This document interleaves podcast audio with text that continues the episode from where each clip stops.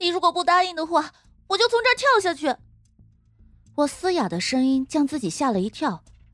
我盯着男生的背影一动不动，内心极度渴望他能回头看我一眼。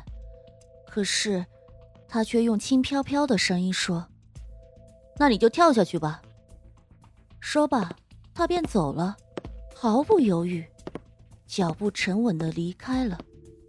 轰隆一声，一个响雷炸在我头顶，我被打懵了，心里阵阵绞痛。他刚才说什么？他要我跳下去，他竟然毫不在乎。我的胸口闷得透不过气来，眼眶阵阵发酸，感觉浑身的力气在被一丝丝的抽走。他让我跳下去，那我就跳吧。我回头看了一眼脚下的无边深渊，脚尖轻轻一点，人便往下栽去。不！我尖叫着，突然从梦中转醒，睁大双眼，天光大亮，原来刚刚只是噩梦一场。拥着被子坐起身，我呼出一口气，啊，怎么会做那么奇怪的梦？叫我跳楼我就跳吗？真是太傻了，一定是最近韩剧看多了，才会做这样狗血的梦。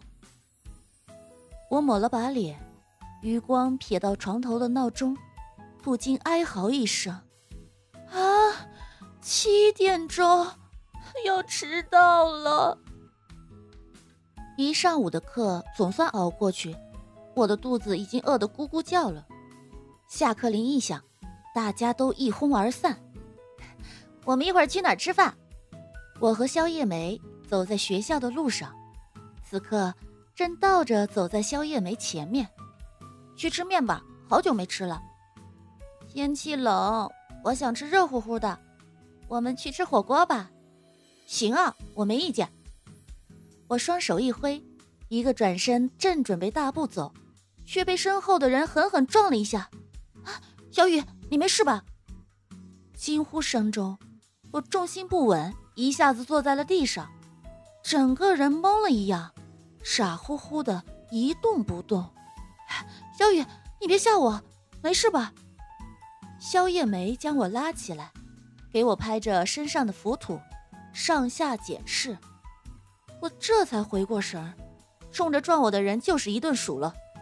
同学，你走路的时候都不注意前面的吗？没看到我们正走过来吗？